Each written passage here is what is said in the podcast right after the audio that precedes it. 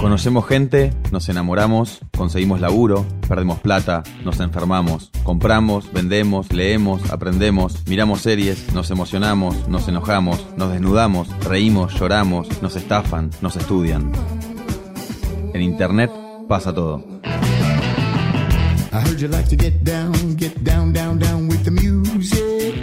Funky beats move your little protein. My homies like to lay low.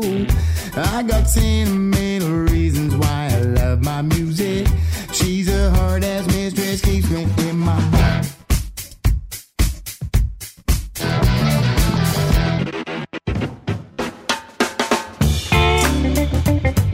Bienvenidos a un nuevo episodio de Todo es Fake, el podcast de revista anfibia en el que hablamos de las cosas que pasan en Internet. Mi nombre es Tomás Pérez Bisón y en este capítulo vamos a hablar de las máquinas, cómo nos estudian y pueden predecir las cosas que hacemos y decimos. Hola, soy Martín Elías Costa, estudié física, eh, hice después un doctorado en neurociencia y ahora trabajo en la Dirección Nacional de Datos e Información Pública, trabajando en, en mejorar la gestión de datos adentro del Estado. Bueno, Martín, bienvenido a Todo es Fake. Gracias por participar del proyecto de podcast de Revista Anfibia. La primera consulta que te quería hacer es un poco a modo de juego, ¿no? Por, por mi propia seguridad y supervivencia. Es, eh, este, si no, me, si no recuerdo mal, es el séptimo episodio de Todo es Fake y, quedan algunos más de esta temporada. Si nosotros te diéramos toda la temporada 1 de Todo es Fake eh, para que lo estudien las máquinas o vos, como quieras, eh, ¿las máquinas podrían hacer solas el segundo, la segunda temporada? es una buena pregunta. Bueno, la respuesta corta es no, en realidad, o, al menos hoy por hoy no. digamos. Este, pero sí hay muchas cosas que pueden hacer. Pueden estudiar eh, las palabras que... Primero pueden convertir todas las palabras que fueron dichas en texto. Eh, y eso eh, permite también mirar eh, patrones de, de, digamos, modismos, eh, desde los temas que se hablan hasta la forma en la que se habla, etcétera, y uno podría entrenar algún algoritmo para eh, tratar de reproducir eso. Pero la realidad es que hoy por hoy no son suficientemente inteligentes, o sea, tendría que tomar información de otras fuentes, decidir qué programa, temáticas de nuevos programas y, y construir frases coherentes, eh, y eso todavía no está a ese nivel. ¿Y mm, cómo se entrena un algoritmo? ¿Qué significa eso, entrenar un algoritmo? ¿Cómo se entrena un algoritmo? Eh, básicamente dándole ejemplos. O sea, el modo típico es, vos le das ejemplos de lo que querés que haga, y lo que hay es, el algoritmo en sí es la receta para tomar esos ejemplos, básicamente. O sea, lo que uno construye cuando uno construye un algoritmo de estos de aprendizaje automático, construye la receta para tomar, bueno, qué, qué cosas yo puedo ir cambiando en la estrategia para reproducir mejor ese ejemplo que estoy recibiendo. Muy bien, ¿y, y cómo son, cuáles son esas maneras en las cuales pueden tomar esta información, o sea, pueden tomar información? ¿Cómo los algoritmos pueden aprender de nosotros? Bueno, en general hay todo un primer paso que tiene que ver con lo que se llama construcción de features o características, que es, encontrar en los datos o en lo que sea que vos quieras este, procesar, cuáles son las características que va a tomar el algoritmo para ponerle. Eh, si estás eh, analizando voz, vos decís, bueno, tengo la onda de sonido, pero si yo le doy solo la onda de sonido pura a un algoritmo, por ahí tarda un infinito tiempo, no podría nunca aprender a reconocer palabras ahí. Pero si empezás a decir, bueno, ok, no, de esta onda de sonido yo quiero calcular el cálculo del volumen, la entonación, etcétera, distintas este, características sonoras que son derivadas de la, de, del sonido, eso es lo que después usa la computadora para aprender. Entonces el primer paso es, eh, o el texto lo mismo, si yo quiero que procese texto, no le voy a dar las letras así sueltas, sino que voy a tratar de hacer algo, no sé, una estrategia de conteo, contar cuántas veces aparece esta palabra, o partirlo en pedacitos, este, siempre tratar de encontrar las características que, te, que, que, mejor describen, o sea, hacer la, la, mejor descripción de eso que vos querés este, categorizar, categorizar clasificar. Sí. Eh, recién nombrabas eh, al texto, o sea, como que es una de las posibilidades como cual podemos estudiar y sacar patrones. Si yo quisiera estudiar todas las poesías de Borges o un conjunto de poesías de Borges y ver qué palabras son las que más usa o qué conceptos más usa, eh, ¿eso cómo podríamos hacerlo, convertirlo en patrones, en valores? Bueno, eso hay un montón de estrategias este, para extraer sentido de los textos. O sea, una, la más cruda, pero que funciona muy bien, es, es lo que decías vos, es contar, es armar, pensar al texto como si fuese una bolsa de palabras sin orden, eh, y empezar a contar. Pero lo que hay que hacer es contar eh, un poco estratégicamente, porque si vos contás de una, cuál es la palabra más frecuente, te vas a encontrar con que las palabras más frecuentes son el, la, a, etcétera. Y uno no diría que la, ah, esta poesía de Borges habla de mucho de él o la, salvo algunos casos particulares donde el pronombre tenga algún este, uso justo. La poesía igual es además es una forma de lenguaje particular, donde podría aparecer repetida la palabra él y tener un significado distinto. Eh, pero en general es encontrar la estrategia para de, peso, para pesar esas palabras, eh, de manera tal que si una palabra aparece mucho, es importante para ese texto, pero a la vez es pesar las palabras que aparecen poco en, eh, en, demás, en otros textos, en los textos en general. Entonces, si vos ves la palabra dragones en un texto, es súper específica de un campo. Está hablando, en general los textos no tienen la palabra dragones, es una palabra rara. Entonces, si aparece esa palabra, vos decís, bueno, esta es muy característica de este texto. Pero entonces no es tanto que yo le tiro una sopa de letras a uno, sino que hay que leerse todas las poesías y hay que tratar de entenderlas antes de pasarle los valores a la máquina. Eh, bueno, no, es que la estrategia funciona siempre. Vos decís, en realidad, esto que yo dije en palabras tiene una fórmula matemática. Bueno, yo voy a pesar la frecuencia de esta multiplicada por el logaritmo de la inversa de la frecuencia en otros textos, que es esto que, eh, estaba diciendo de palabras raras, y se lo das a la compu, y, la compu agarra infinitos textos y cuenta, y hace esas cuentas. ¿Cuáles son las diferentes maneras que hay para traquear información? Eh, básicamente todo. O sea, cualquier interacción que tenemos con la compu o con un celular o similar en general guarda datos, casi siempre. Este, desde, viste que tenés esas pulseras de vida saludable que te traquean los latidos del corazón, los movimientos, etcétera. Este, cuando lees los lectores estos tipo de Amazon se fijan el tiempo que pasas en cada página, si subrayaste o no subrayaste, y todo eso se guarda. Entonces hay estadística de cuánta gente pasó leyendo tal página, tal libro, los clics en, la, en, internet, eh, los movimientos del mouse. Bueno, todo eso lo hacemos nosotros en Anfibia. Y con los podcasts claro, también. Total, y sí. O sea, si la gente se baja de este podcast ahora. obvio, todo es métrica, todo se vuelve una métrica, incluso este. A veces el, patrón que uno tiene de tipeo en el teclado, por ejemplo, es tan característico de uno mismo que hay un, hay un emprendimiento que, que este, propone reemplazar los passwords por simplemente tipear una frase cualquiera y yo me doy cuenta por cómo tipeas la, eh, la frase si sos vos o no, digamos. Este, o sea que hay información en todos lados. ¿Y no te da miedo eso que todo sea medible? O sea, ¿no te genera un ruido? Sí, sí, la realidad es que sí, pero también es algo que, que parece medio inevitable, ¿no? Como que está pasando. O sea, que tener. Es un miedo que con el que no, no puedes. O sea, tener que solamente decir, bueno, ok, esto lo voy a ignorar. ¿Y, en qué momento estamos de, estar, de este vínculo que tenemos con las máquinas o con la tecnología? Estamos en. No estamos en Black Mirror todavía, pero ¿cuán lejos o cuán cerca estamos? No estamos en Black Mirror, pero más o menos algunas cosas son casi son casi de hoy, digamos, y otras sí son más a futuro. Creo que estamos como en un momento de, de cambio fuerte, porque empezaron, o sea, los algoritmos empezaron a tener a hacer un montón de tareas que hacemos los humanos con eh, con desempeño al nivel de humano o en algunos casos más alto.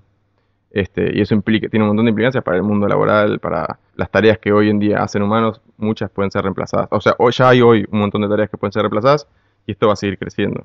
Y uno para, o sea, en esto que vos decís de cambiar determinadas cosas que hoy hacemos o, hábitos o cosas culturales o sociales, ¿para qué le enseñamos a una computadora determinadas cosas?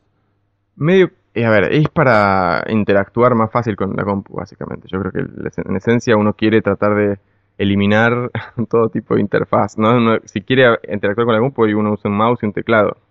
El sueño de todos es decir, bueno, interpretame, digamos, no hace falta, yo te pido algo, lo haces, este, eh, hay todo un, toda una parte que tiene que ver con eso, con las máquinas escuchando y entendiéndonos, que tiene que ver con facilitar la comunicación y, y también con aumentar, digamos, Google aumentó nuestra capacidad de memoria, ¿no? Hoy en día uno no se acuerda cosas, pero dice, ah, yo sé que esto está relacionado a esto, lo busco eh, y accedo a eso.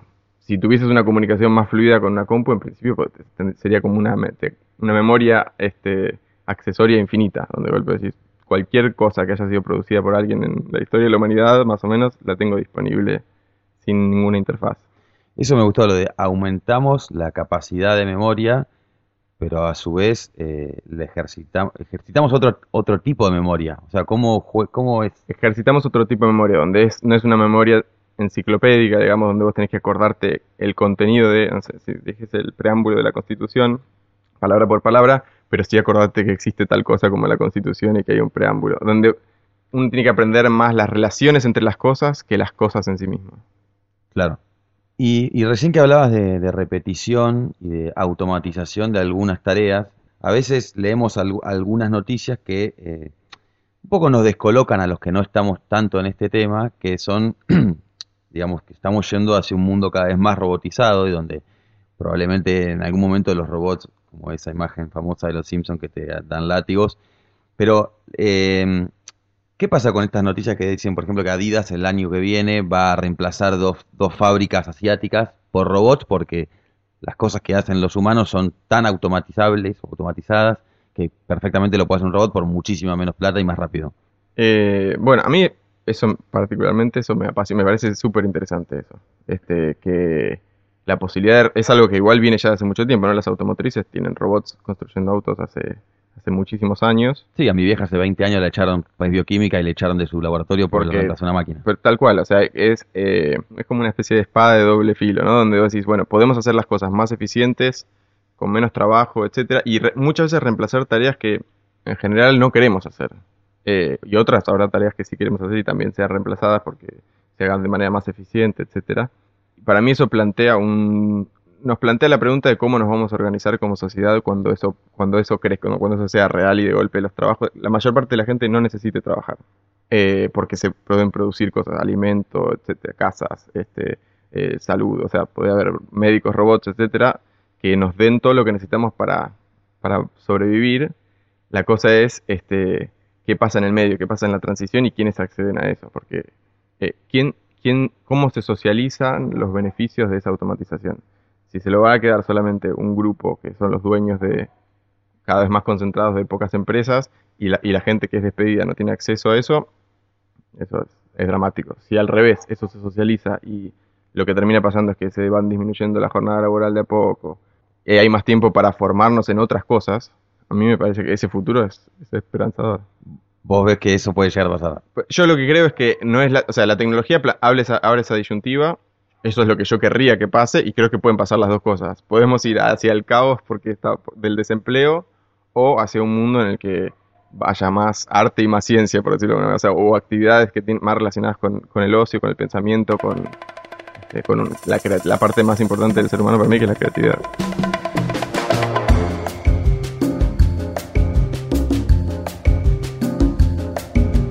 Ya que hablábamos, hablamos de hacer cosas buenas, digamos, con los datos y con la tecnología y con todo esto, eh, vos, por tu puesto que tenés ahora eh, laboral, digamos, eh, están pensando todo el tiempo cómo utilizar todos estos datos, cómo mejorarlos y que sirvan para generar políticas públicas. ¿Eso cómo, cómo lo ves o cómo es tu trabajo?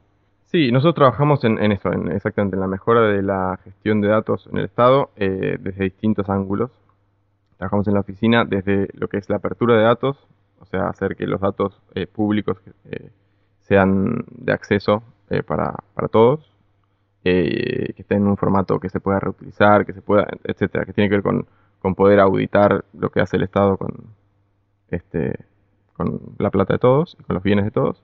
Y por otro lado también en, en la mejora de la gestión interna de información. Yo en lo, en lo que trabajo más puntualmente es, es- es en cosas que tienen que ver más con esto de machine learning, etcétera. Algún estrategias eh, que se llama para sacarle algún tipo de valor agregado a los datos, donde vos de golpe tenías datos desestructurados o un montón de datos desorganizados, poder ver cosas y extraer, extraer información de esos datos. No sé si por ahí te querés que te cuente algún ejemplo concreto Dale. para que no quede. Eh, ponele, este, ahora estamos trabajando en, en monitoreo de mosquitos de, de Aedes, que son, viste, es el vector de enfermedades como dengue, zika, chikungunya. Eh, y hay una forma de monitorearlos es usando unas cosas que se llaman ovitrampas, que es un tachito con agua, lo voy a escribir medio rápido, pero eh, que es eh, donde las hembras de mosquito van y ponen huevos en, en- en una maderita. Y eso lo revisas y si hay huevos, quiere decir que en esa zona hay, hay mosquito. Y esas trampas hay que revisarlas, etcétera. Y alguien tiene que mirarla y ver si está el huevo ahí o no. Ese trabajo se puede reemplazar por el trabajo en una compu, que podría, si con- en, vez de, en vez de que alguien lo vea, saca una foto y esa foto se, se almacena en un servidor central, se pueden analizar datos de un montón de bitrampas, contar la cantidad de huevos, que es algo que también es trabajoso si uno lo quiere hacer a mano, y, y puede tener información mucho más rica eh, en el monitoreo del mosquito.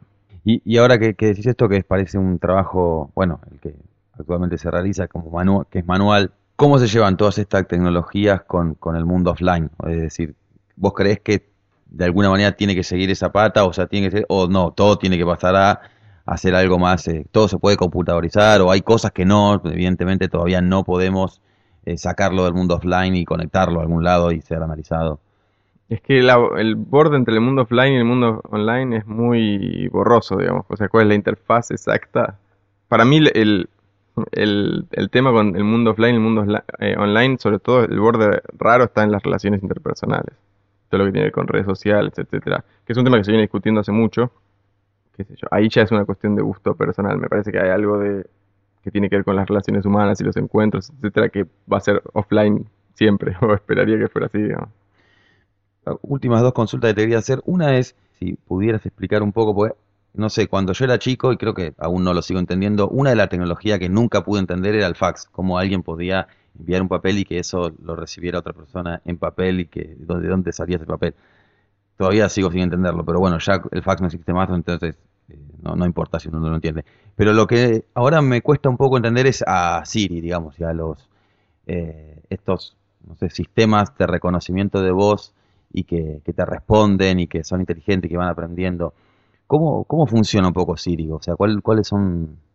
Bueno, la respuesta a cómo funciona Siri puntualmente, no, no sé, digamos, nadie, o sea, esos algoritmos, los algoritmos o cómo funciona Google son propietarios, o sea, no revelan, no son cosas públicas.